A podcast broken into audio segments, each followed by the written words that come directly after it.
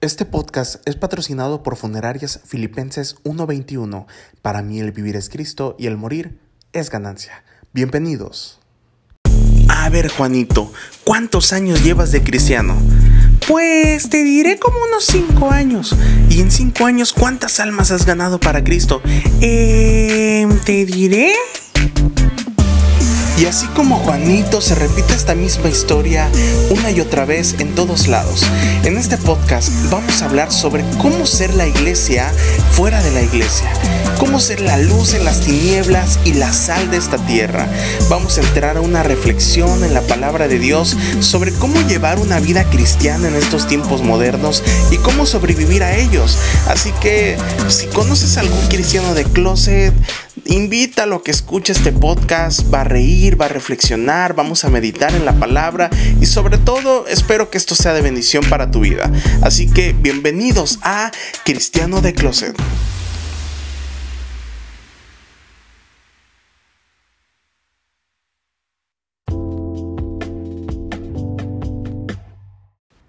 Muchas gracias por tomarte el tiempo de escuchar Cristiano de Closet. Te invito a seguirme en mis redes sociales si tienes alguna duda, pregunta o alguna sugerencia de un tema que podamos conversar por aquí. En Instagram estoy como Pedro Quijada Oficial, en Twitter estoy como Pedro Quijada MX o en Facebook como Pedro Quijada. Y el día de hoy te quiero compartir sobre un personaje de la Biblia que no solo le llevó la contraria a los líderes religiosos de su momento, sino que se convirtió en alguien tan relevante a diferencia de los otros apóstoles, y que gracias a su labor de llevar el mensaje de Jesucristo, se ganó un lugar destacado en la Biblia, siendo el que más cartas escribió, aún sin haber caminado con Jesús, a diferencia de los otros once apóstoles, quienes sí caminaron, quienes fueron entrenados, enseñados, que comieron a su lado e incluso estaban con Jesús cuando hacía milagros. El apóstol Pablo, mejor conocido como el apóstol de los gentiles, después de ser perseguidor de cristianos, se convirtió por obra de la presencia y la manifestación de Dios a través del Espíritu Santo que se le manifestó y abrazó la fe tan fuerte que marcó la historia del cristianismo en la era post-Jesús de una forma muy inteligente.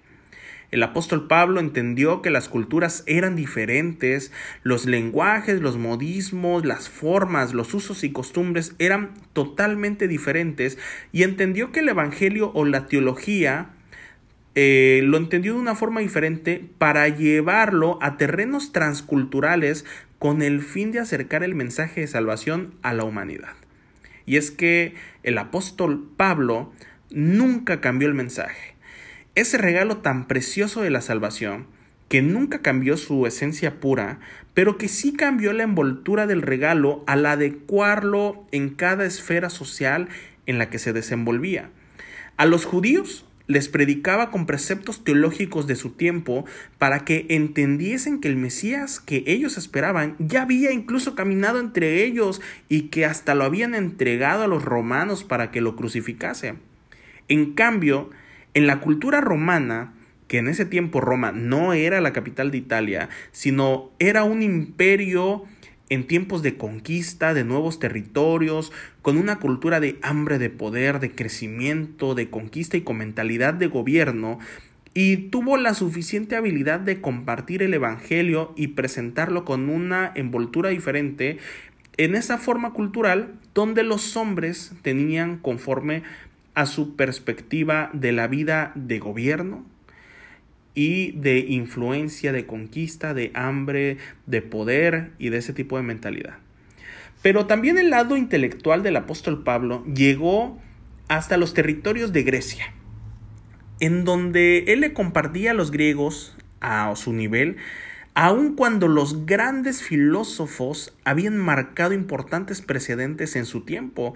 Filósofos como Sócrates, Confucio, Platón o Aristóteles, quienes filosofaban sobre el ser o no ser del ser humano y meditaban sobre una cultura humanista que permeó tan fuerte ese pensamiento que aún llegó a nuestros tiempos modernos hoy en día.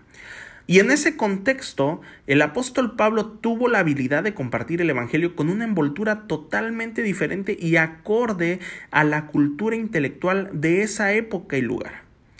Y es que el apóstol Pablo no se limitó a prepararse únicamente en la parte teológica. Su nivel de preparación lo llevó a diferentes esferas del mundo de sus tiempos que hasta hoy en día el Evangelio que nosotros conocemos en América Latina fue producto de los viajes evangelistas y el impacto que la palabra de Dios producía en las culturas cuando el apóstol Pablo predicaba, cuando enseñaba, cuando abría su boca para decir algo acerca de Dios.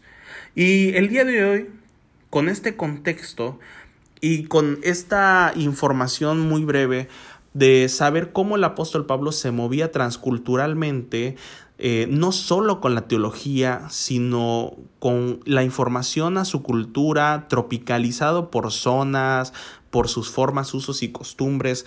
Y no solo le predicó a los judíos, porque a los judíos les predicaba con teología, pero a los romanos con un pensamiento de gobierno y a los griegos con un pensamiento filosófico. Yo te quiero invitar a reflexionar sobre eso y sobre la posibilidad de que puedas tú prepararte en tu área de desenvolvimiento para que presentes también de una forma diferente el Evangelio de Dios desde tu trinchera o desde tu área de influencia. No permitas que el closet de la religiosidad te cegue solo para aprender la parte teológica sin tener una comprensión amplia de las culturas, del lenguaje, del entendimiento, de los usos y costumbres de nuestra época actual o del área donde tú te envuelves. Eh, yo te invito a que puedas incidir de una forma diferente e importante la palabra de Dios con una envoltura nueva y diferente en nuestros tiempos modernos. Así que te dejo con eso y nos vemos en el siguiente capítulo de Cristiano de Closet. Dios te bendiga y bendiciones a tu vida.